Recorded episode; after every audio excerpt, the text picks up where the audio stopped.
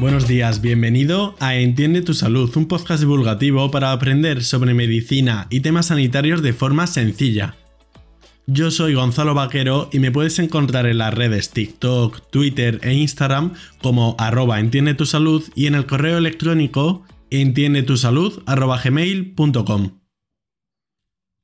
Desde que escuché una ponencia de Noelia, la invitada de hoy, supe que la quería traer al podcast. Noelia Geribaldi es doctora en Ciencias de la Salud por la Universidad de Cádiz con su tesis sobre los mecanismos de diferenciación neuronal a partir de células madre neurales y ha impartido docencia universitaria tanto nacional como internacional.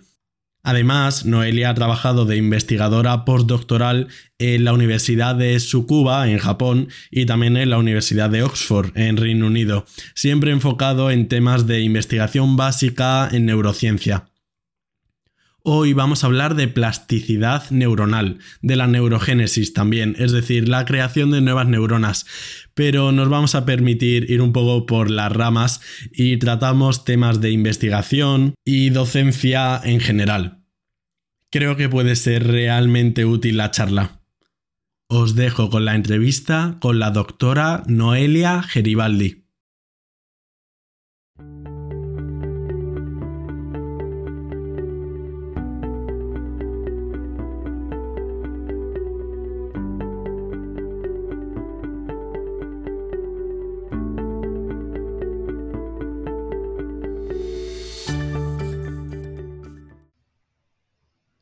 Buenos días, Noelia. Muchísimas gracias por venir. Muchas gracias a ti por invitarme. Vamos a empezar con una pregunta mm, porque creo que es un mito muy generalizado en la población. ¿Se pueden crear nuevas neuronas? Sí, eh, a ver, eh, obviamente pues eh, son cuestiones que siempre van a estar en, en debate, todo lo relacionado alrededor. hoy en día sí que se sabe que la neurogénesis existe en el cerebro adulto, ¿vale? Eh, al principio, ¿no? Cuando Golgi, que, que eh, con, sus técnicas y Ramón y Cajal, eh, pues se comenzó a, explorar, ¿no? Lo que vendría a ser todo lo del sistema nervioso y todo fue avanzando poquito a poco, ¿vale? Pero derivado de esa teoría de Cajal, pues eh, no se, creía que una vez que tú tenías tus neuronas, eh, pues nada, ahí se, quedaba la cosa, ¿no? Eh, ya no existía una regeneración. Pero luego fue pasando el tiempo, se fueron descubriendo nuevas técnicas, y una de ellas es la de la timidina tritiada. se empezó a ver que, bueno, que sí, que podían existir generación de nuevas neuronas, ¿vale? Este fue Alman, ¿vale? Em, que los estudios de Alman realmente como que en su momento nadie les hizo caso. O sea, se descubrió, pero, pero nadie les hizo caso, porque ese dogma que había antes eh, estaba como muy implantado, ¿vale? Pero todo fue evolucionando las técnicas, llegó el microscopio electrónico, empezaron a hacer em, nuevas investigaciones, una de las más importantes fue con el canto de los pájaros, y sí que se empezó a ver que había regeneración, muchas veces asociado a patología, ¿vale? Pero luego también se vio que en, individuos normales, sí, todo esto estamos hablando de eh, estudios en animales. Ya cuando hablamos humano, pues otro debate se abre, ¿vale? Eh, pero sí que hoy en día se sabe que existe la neurogénesis y se sabe que existen células madre neurales que tienen la capacidad de formar nuevas neuronas. Ahora, como estamos hablando de cerebro adulto, esto no se da en todas las regiones, sino que existen unas regiones específicas en donde está el nicho necesario para que estas células puedan existir. Es decir, que para que haya neurogénesis tiene que haber células madre capaces de generar neuronas y un ambiente propicio para que se generen estas neuronas. ¿Qué quiero decir con esto? Que existen regiones en el cerebro que se denominan nichos neurogénicos. Y estos nichos neurogénicos son los que albergan esas capacidades. ¿vale? Hay dos que son los más conocidos de todos, que es la zona subventricular, que es una capa delgadita que existe en los ventrículos laterales, y eh, el giro dentado del hipocampo, ¿vale? Que es una zona que está relacionada con el sistema límbico, que está relacionada con el aprendizaje, con la memoria. Y, básicamente estas son como las, como las estrellas del baile, ¿no? Son como las regiones más importantes. Hay otras, hay otras que están en estudio. Una muy importante es el hipotálamo, ¿vale? Que se relaciona con metabolismo, por ejemplo. Con todo. Claro, con todo, básicamente, ¿vale? El estriado, eh, la amígdala. Incluso hay estudios de la sustancia negra, ¿vale? Eh, si es verdad que mm, todo mm, está en, investigación y que, bueno, que lo que nos tenemos que quedar realmente es que no se puede ser dogmático, porque esto no se creía, ¿vale? Creo que fue en, 1960, si, si mal no recuerdo, que Alman hizo los primeros estudios a los que nadie les hizo caso, que no, nadie les hizo caso, hasta que luego fueron avanzando las técnicas. Yo me pregunto qué cosas estaremos ignorando ahora que dentro de unos años de la cara. Seguro, muchas cosas. Tal cual. Te quería preguntar, porque a lo mejor eh, la audiencia se está liando un poco, ¿cuál es la diferencia entre neurogénesis, plasticidad neuronal? ¿Es un concepto que está dentro del otro? ¿Qué nos puedes decir de esto? A ver, como todo, conceptos que evolucionan. Si tú buscas qué es la neuroplasticidad, ¿vale? Te encuentras eh, palabras como eh, modulación, cambio, eh, ambiente, mm, ¿vale? En, términos generales, ¿vale? Sin embargo, la neurogénesis es un proceso que implica otra serie de cosas. Es decir, no es lo mismo, aunque algunos autores lo consideran que está ligado, otros no, ¿vale? Entonces, cuando hablamos de neuroplasticidad, estamos hablando también de una capacidad que tiene nuestro cerebro de, cambiar frente a determinadas cuestiones, ¿vale? La neurogénesis es un proceso que se ha descubierto que se mantiene en el adulto, ¿vale? Pero que también muchas veces está asociado con una serie de patologías, ¿vale? Por ejemplo, se sabe que en la zona subventricular, en animales, cuando existe una, lesión, ¿vale? En la corteza, pues la zona subventricular de esa zona, pues incrementa el número de neuroblastos, por ejemplo, ¿vale? Entonces, sí es verdad que se, puede, se pueden relacionar en cierto punto, pero que no son lo mismo y que implican cuestiones diferentes. Por ejemplo, la neuroplasticidad, todo la sinapsis, por ejemplo, está, está muy relacionado, ¿no? Sin embargo, la neurogénesis eh, también se puede decir que hay algunos neurotransmisores que, le pueden afectar, ¿vale? Entonces, si bien son conceptos que algunas personas, algunos investigadores los relacionan, a priori no, no necesariamente tiene por qué. Pero nuevamente, volvemos a lo mismo. No se puede ser dogmático y lo que hoy creemos, gracias a las investigaciones de tantos, eh, de tantos eh, científicos que hoy en día lo están, lo están llevando a cabo, pues seguramente tengamos alguna sorpresa. Creo que una pregunta frecuente, según la evidencia científica actual, claro, em, es el peso que tiene la neurogénesis en la plasticidad neuronal. Es decir, para la plasticidad neuronal, ¿es muy relevante la neurogénesis o es más relevante otros aspectos como la creación de, nuevas conexiones entre neuronas, no la creación de neuronas en sí? Exactamente. Eh, en realidad, eh, la eh, cuando estamos hablando de plasticidad estamos hablando de conexión más que nada, ¿vale? Por eso no necesariamente tiene que implicar eh, a la neurogénesis. Igual son cosas que se están investigando. Vale. Y ahora sobre tu tesis, porque tu tesis iba de, de la neurogénesis, ¿no? ¿Por qué elegiste ese tema? ¿Por qué, ¿Por qué te decantaste por ello? Como muchas cosas, o sea, yo voy a ser muy sincera, como muchas cosas en esta vida, todo, te, vas llevando, ¿no? Eh, yo cuando estaba en la carrera, eh, siempre tuve como la idea de que quería hacer tesis, de que quería especializarme y quería saber sobre, sobre algo, ¿no? Y siempre, siempre me gustó la neuro, siempre me gustó la neuro.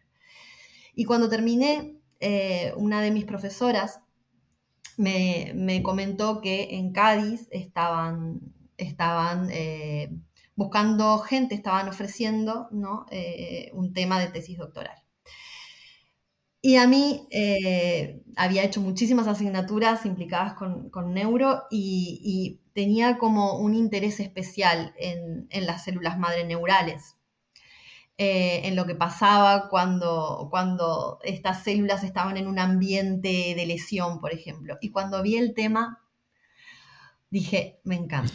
Y, nada, y bueno, me aventuré porque claro, cuando tú eres tan jovencito y no sabes muy bien, me aventuré, eh, yo hice la, carrera en Sevilla y, este, y me aventuré, me vine a Cádiz a hacer la, entrevista y afortunadamente me eligieron, eh, que a veces yo muchas veces me pregunto, ¿cómo me eligieron? y, fue así que terminé eh, en la, estudiando un tema que me apasiona, que me genera admiración hacia todas las personas que a mí me han enseñado, porque obviamente una tesis no se hace solo, sino eh, que la guía que, tú tienes, gente que, se ha preocupado por mi formación como, como, como profesional y, este, y mis compañeros. Porque hacer una tesis es duro, es difícil, y si no tienes a tus compañeros que, están ahí apoyándote cuando los experimentos no te salen eh, o cuando mm, crees que realmente no estás obteniendo los resultados que, tú necesitas, eh, que es eso, ¿no? La investigación es volver y volver y volver, hacer experimentos. Research. Eh, research, que, mm, eso es, es básico. Por eso terminé en ese tema porque eh, encontré, estaba en el momento eh, adecuado y en el lugar adecuado para hacer algo que, realmente me, apasiona. Pero em, sí es verdad que era, eh, yo vine, afortunadamente vine a un grupo en el que ese, esa, línea estaba abierta y, y que me proporcionaron lo que yo necesitaba para poder desarrollar mi tesis. Y dicen que quien termina en neuro es porque es el único sitio al que podía terminar. Sí, es que tiene algo, yo siempre lo digo, igual que, cuando hablo con mis alumnos y, les digo que, que, todo el mundo sigue adelante porque esto es totalmente vocacional y tiene, tiene algo que, que te hace seguir adelante a pesar de que muchas veces te encuentras con dificultades. y en relación a todo esto que se dice de, por ejemplo, un niño que nace ciego, que, no tiene visión, he visto algún artículo que dice que hasta se puede remodelar hasta el 25% de toda la corteza cerebral. Me ha parecido em, mucho, un 25%. ¿Esto es verdad lo que se dice? De que si pierdes un sentido, el cerebro se reordena para potenciar otros? No lo sé. Sinceramente, es, es, algo que yo específicamente no, no lo sé. No, no lo sé. Sí sé que hay estudios en los cuales se han hecho en plan trasplantes de yo estoy hablando de animales, ¿vale? Eh, trasplantes de, células eh, de, un nicho neurogénico a un nicho eh, no neurogénico y sí que se ha, se ha visto que existen, ¿no? la creación, pero no me aventuraría yo a decir eh, mucho porque la verdad es que desconozco. vale. Y en relación a lo que dijiste antes de los periodos críticos de la neurogénesis, claro, todos pensamos que es cuando, cuando somos muy pequeños o antes de nacer, ¿no? Pero a mí se me ocurre porque alguna vez he escuchado esto de que en la adolescencia o en la pubertad eh, se da como, seguro que lo has escuchado, como se eliminan conexiones neuronales. ¿Sabes de esto? A ver, yo sé que, o sea, a medida que vamos creciendo, ¿vale? Eh, incluso la neurogénesis, pues baja, eh, baja muchísimo, ¿vale? O sea, existe eh, que con, o sea, descriptores que con la edad, porque la edad, pues, disminuye las células madre.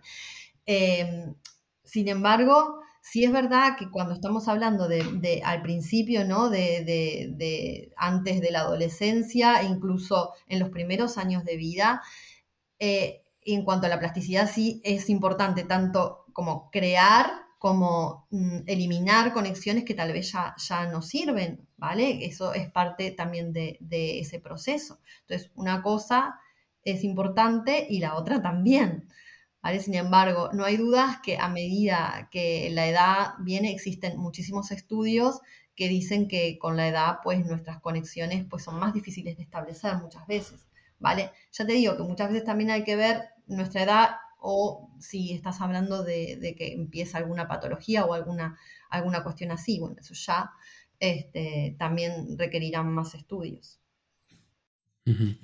Y creo que uno de los hábitos de vida que más se ha relacionado con el tema de la plasticidad y la neurogénesis igual es el ejercicio físico, ¿no? Eh, es cierto que el ejercicio físico, bueno, claro, seguramente pues sí pueda promover la plasticidad, en algún sentido, que aún así promover la plasticidad no creo que implique per se algo bueno, sino simplemente promover la plasticidad.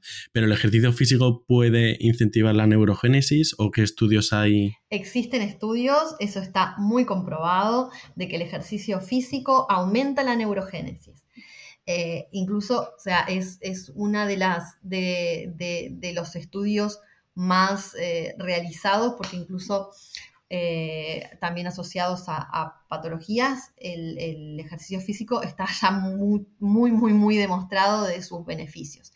Incluso em, hay una, investigadora que, ha realizado una, hay una charla TEDx que yo la recomiendo muchísimo, que es de Wendy Suzuki, ¿vale? Que es una, neurocientífica que, que realmente cambió eh, su forma de investigar y cambió su, eh, su tema de estudio cuando comprobó los, los múltiples beneficios eh, del ejercicio físico. incluso hay estudios que relacionan con depresión, sus amplios beneficios y también con la edad. Es decir, las personas, hay, estudios que indican que, una persona que es activa físicamente, pues sí que eh, al, hacerse mayor, pues sí que tiene también más, eh, más beneficios en cuanto a, este tipo de, cuestiones. Como todo, eh, hay que investigarlo. Y nuevamente volvemos a lo mismo, la mayor parte de los estudios están hechos en animales. Nosotros ya para, para, mm, todo el tema de, estudio en humanos eh, está basado en, todas las, investigaciones en, post-mortem, ¿no? Eh, pero sí que hay estudios, hay estudios. Y muchas veces eh, relacionados de, de, forma indirecta, ¿no? Como por ejemplo estudiando distintos factores. ¿Vale? Factores que se relacionan con la neurogénesis o con la neuroplasticidad, como por ejemplo el BDNF, que está también muy estudiado, no solo en, ejercicio, sino en otros muchos aspectos, ¿vale? Las isquemias, ¿vale? Que es, uno de los factores de crecimiento más importantes eh, en cuanto a, las neuronas. Entonces, claro, pues sí, yo me aventuraría a decir que el ejercicio físico es básico. Pero, nuevamente, research. ¿Y algún tipo de ejercicio físico? Porque tú que estás, que también das clase en el grado de, actividad de, ¿cómo se llama? Actividad, de, sí. sí. algún tipo de ejercicio, por ejemplo, mejor aerobio que anaerobio o mejor de fuerza que de resistencia. Sí, bueno, hay, de eso también hay un debate. Eh, hay un debate.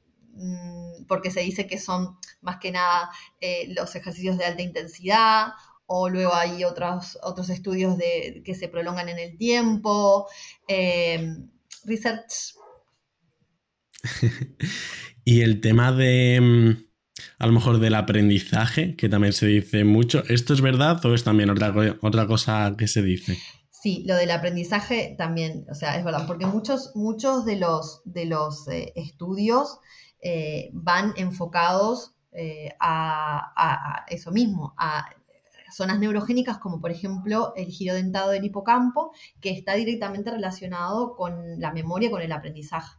¿Vale? Entonces, muchos de los estudios que se realizan en animales, pues lo que hacen es luego eh, test de comportamiento para ver si esto aumenta. Hay muchos test de comportamiento que, se pueden utilizar, como el eh, Morris Water Maze o otro de estos tipos de, test, eh, pero es como básico, como que va, va junto. O por ejemplo, cuando se prueba algún medicamento, ¿no? Un medicamento que te aumenta la neurogénesis, por ejemplo.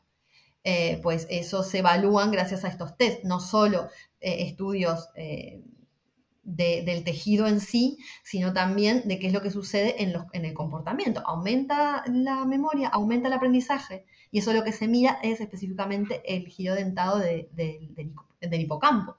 Esto mismo se mira también, por ejemplo, en el Alzheimer. ¿Vale? O sea, si hay, por ejemplo, algún compuesto que se puede probar que mejore eh, la memoria del aprendizaje, pues se hace correlacionando esto. ¿vale? Con esos test de comportamiento junto con los estudios del, cerebro, de, distintos marcadores en el cerebro. Yo que sé, por ejemplo, de neuronas inmaduras, Que se usan marcadores específicos para ver si existen esas neuronas inmaduras. O, por ejemplo, que, en deporte eh, también es muy importante, esto estoy hablando de hace muchísimos años, ¿vale? Existe cuando se comenzó a, ver si, cómo la neurogénesis o cómo distintos compuestos o el ejercicio físico aumentaba la neurogénesis, la proliferación de las células en estas determinadas zonas, algo que fue básico fue el descubrimiento de la bromodeoxiuridina, ¿vale? BRDU para los amigos. Eh, el BRDU lo que tiene de bueno es que se incorpora en el ADN de las células que se están dividiendo. Entonces tú luego lo puedes rastrear. ¿vale? Entonces, imagínate, estás entrenando ratones, tú le pinchas el BRDU, ¿vale? Y luego cuando, cuando ya terminas tu tratamiento, terminas tu intervención, pues le obtienes el cerebro. Lo cortas, haces una inmuno y puedes ponerle un anticuerpo anti-BRDU. Entonces, todas las células que se hayan generado, pues las tendrás de un color. Por ejemplo, verde o rojo. ¿Vale? eso fue básico para todos estos, estos estudios. Me encanta. Y esto me está recordando el otro día en la consulta de neuro que mm, salió el tema de la reserva cognitiva y de cómo la reserva cognitiva eh, podía ayudar pues, a, que la progresión de ciertas enfermedades neurodegenerativas, que en ese caso era el Parkinson, no era el Alzheimer, eh, podía retrasarse. ¿Qué dicen vosotros que estudiáis más en básica, no, en clínica? ¿Nos puedes hablar del concepto de qué es la reserva cognitiva, si puede o no retrasar la enfermedad? A ver, en el caso específico yo no soy experta en, en, Parkinson, de hecho las cosas que sé las sé a raíz de de la lectura de bibliografía de lo que tiene que ver o relacionado con lo que yo trabajo, ¿no? Que eh, son lesiones, más que nada. Eh, pero claro, en el caso del Parkinson lo que sucede es que se pierden las neuronas dopaminérgicas que están en, la sustancia negra, que mm, en ese caso, o sea, se pierde y se pierde todo ese loop ¿no? que hay con, las, con, la, con el estriado, corteza, bueno, todos esos esos eh, que hay, que hay allí. Entonces, claro, en ese caso es un poco más complejo porque tú estás perdiendo. Entonces, ¿hasta qué punto tú puedes reponer esas neuronas? ¿No? ¿Hasta qué punto esto luego, eh, porque no sé si en algún momento habéis visto mm, alguna fotografía de cómo queda eh, la parte esta de, del mesencéfalo cuando le falta la, la, la, cuando se pierden estas neuronas dopaminérgicas es que se deja, eh, se llama sustancia negra porque se ve negro y se pierde, ¿no? Entonces, ¿hasta qué punto esto se puede reponer? Ah, porque no es tan sencillo como poner células madre. No, no, porque luego de que tú, imagínate que puedes hacer un trasplante de células madre, ¿no? Que estamos hablando ya de un caso, o sea, muy hipotético, porque bueno, en humanos mm, ya estamos hablando de otros temas, ¿no? Eh, pero imagínate que tú puedes hacer esto? Pues luego tienes que ver si estas células que son exógenas, que las has puesto ahí, se integran en los sistemas, se integran en los circuitos y si realmente luego son funcionales. ¿Vale? Que hay técnicas para averiguar si unas células que tú implantas en un lugar, pues son, son, este, son, son funcionales o no. Se pueden hacer técnicas de, ¿sabes? De, electro para saber si existen los impulsos nerviosos, si están conectando unas con otras, pero es muy complejo. Entonces, claro, es difícil hablar de eso sin saber si luego hay reposición. Estamos hablando ahora de algo específico del Parkinson, en lo que yo tampoco soy muy experta, pero, pero sí es que es, un concepto difícil de, asimilar y difícil de, ver.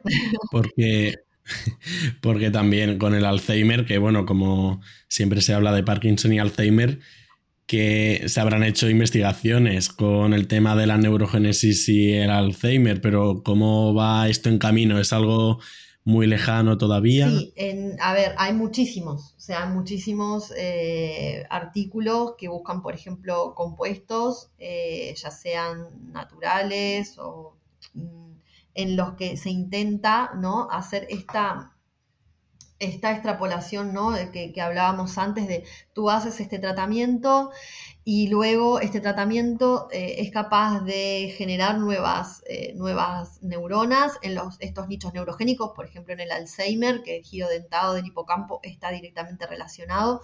Vale, tú logras hacerlo eh, se integran en los circuitos, te mejora el comportamiento, te mejora el aprendizaje, ¿vale? Pero luego hay que seguir dando pasos. Hay que seguir dando pasos porque hasta desde que tú haces una investigación básica en animales hasta que tú llegas a algo que puede aplicarse a la clínica, pues hay muchísimos pasos intermedios eh, y donde se van descartando. Pero sí, o sea, mm, nosotros o sea, yo misma, pues, eh, em, em, tengo artículos en los que hemos probado compuestos en los que en, animales envejecidos, eh, genéticamente envejecidos, ¿no?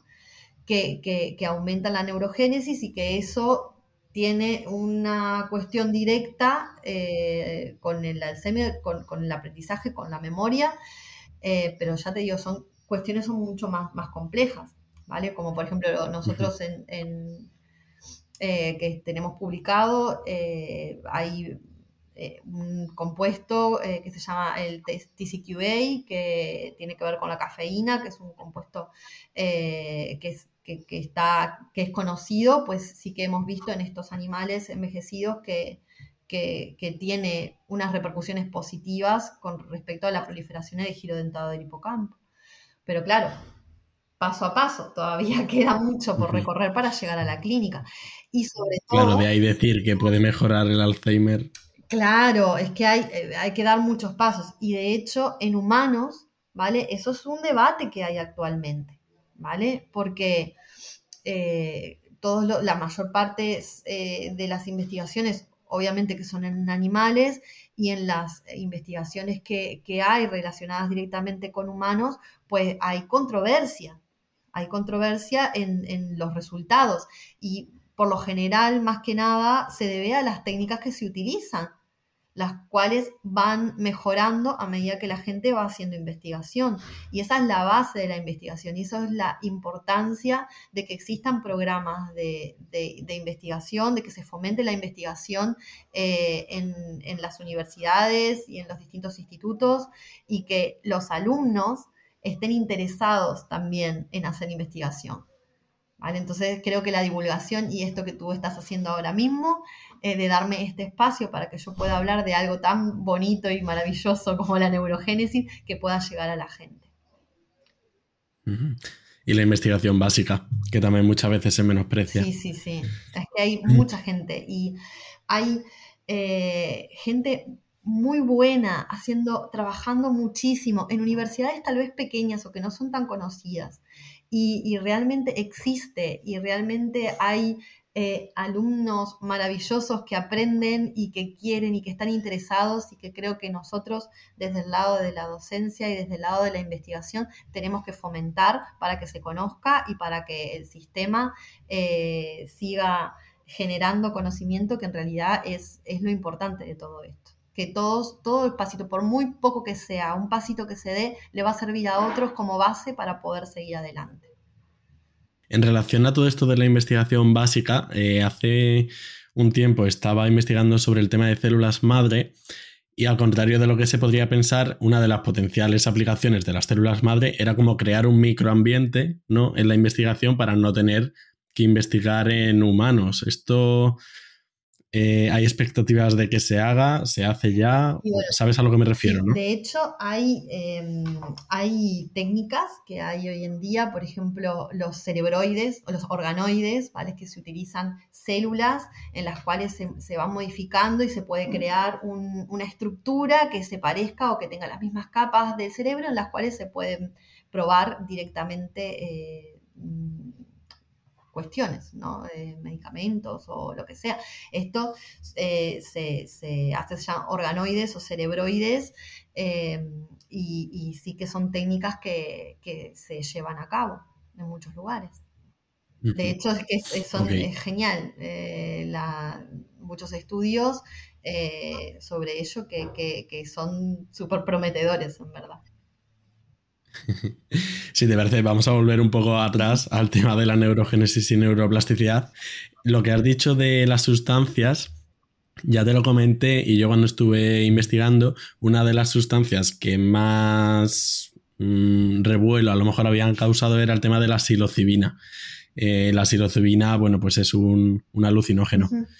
Para quien no lo sepa, em, ¿sabes algo del poder eh, o si es cierto que la psilocibina u otro tipo de drogas, porque claro, es que muchas veces se dice con todo esto de, de, los alucinógenos y tal. Sí, yo sinceramente pues eh, desconozco mucho lo que es el tema. Sí es verdad que estuve, estuve al igual que tú, eh, mirando y, y hay mucha controversia con el tema ahora mismo. ¿Vale? Eh, sí es verdad que hay estudios que, demuestran que existe un aumento en proliferación en determinadas zonas, otras que no. Em, por ejemplo, en, ratas eh, he visto que, no, recuerdo muy bien si es la psilocibina o es... Em, la ketamina. Sí, eh, creo que sí, creo que otra de, estas sustancias, no sé si el LSD, en ratas se vio que todo lo contrario, que disminuye muchísimo la neurogénesis, pero así como que te estoy diciendo esto, encuentro otros que dicen lo contrario. Yo no me atrevería ahora mismo a, tener una opinión específica sobre, sobre el tema, porque no lo sé, la verdad, y, en la literatura eh, es contradictoria. O sea, existen Em, unas revisiones, eh, incluso hay, un, hay, una revisión en un, en un Nature eh, que plantea, o sea, todas todos los, los, descubrimientos que se han hecho alrededor de este tema. Y yo la conclusión que saco, y al igual que sacan esas personas que, que hicieron este trabajo, que los datos ahora mismo son contradictorios. Entonces, nada, en relación a la psilocibina y este tipo de sustancias. Sí, en general. Eh, en la revisión esta de Nature, que, os la recomiendo, eh, dice, o sea, va sustancia por sustancia diciendo, eh, en estos estudios en ratas pasó tal cosa, pero en estos estudios en ratón pasó tal otra. Y entonces, pues ahora mismo creo que es algo que además está en debate y que, y que se necesita más investigación, o sea, hay que aclarar, sobre todo porque, bueno, porque estamos hablando de, sustancias que también pueden tener otros efectos en otros lugares, entonces eh, se requiere más, más investigación sobre ello. Y es que en realidad, en, por no decir todas las eh, patologías relacionadas con la neurología o la psiquiatría también probablemente eh, se vea afectada la plasticidad neuronal de un modo u otro, o sea, desde, yo qué sé, desde el Alzheimer o Parkinson, como hemos visto, hasta la depresión. Y de hecho la depresión creo que es de las patologías en las que más investigación se ha hecho, ¿no? Eh, por ejemplo, el tema de la polémica esta que hubo, esto no sé si lo hemos hablado tú y yo antes, el tema de la polémica el verano pasado con los ISRS, lo de la teoría serotoninérgica que que se desmintió, ¿no? Con esto que fue tan polémico y después se decía, pero que aún así funcionaban los antidepresivos, que por qué. Y se decía, pues, por tema de plasticidad neuronal. Eh, Yo, de hecho, eh, mm, creo que, o sea, admiro muchísimo a, aquellos científicos que se aventuran a estudiar la depresión Eh, creo que es muy complejo. Creo que estamos hablando de sistemas eh, en los que hay una cascada de, mm, factores que afectan unos a los otros y, que mm, se requiere más investigación al respecto. Es como muchas veces eh, se, descubren eh, determinadas eh, cosas, ¿no? determinados temas, y luego viene otra investigación luego que afirma lo que hay, pero con ciertos matices. Entonces, bueno, dentro de estas cosas yo creo que no se puede ser ni dogmático, ni tampoco se pueden tomar las cosas como si fueran una verdad, una verdad absoluta, porque esa es la base de la investigación, que, lo que unos descubren pues sirven como las bases para otro y no, y no pasa nada por, eh, tener unos datos y luego ver que en el sistema eh, la cosa es diferente, ¿no? Porque esa es la base de la investigación. Tú no investigas buscando un resultado, sino investigas y ves ese resultado que tiene e intentas darle un porqué o un para qué. Eh, pero, pero ya sabemos que hay un sesgo de publicación de resultados positivos. Bueno, pero en la comunidad científica eso no debería de, ser así, porque bueno, muchas veces una investigación, por ejemplo, es amplia, ¿vale? Y dentro de esa amplitud de, ese proyecto de investigación que tú tienes, pues tendrás eh, resultados positivos y tendrás resultados que no tengan ningún tipo de ventaja y otros que sean negativos, y por lo general eso se suele poner, no es solo lo positivo lo que se publica. Si tú eh, en un, pruebas una, sustancia y ves que no tiene efecto en la zona subventricular, pues pones en la zona subventricular no tiene efecto.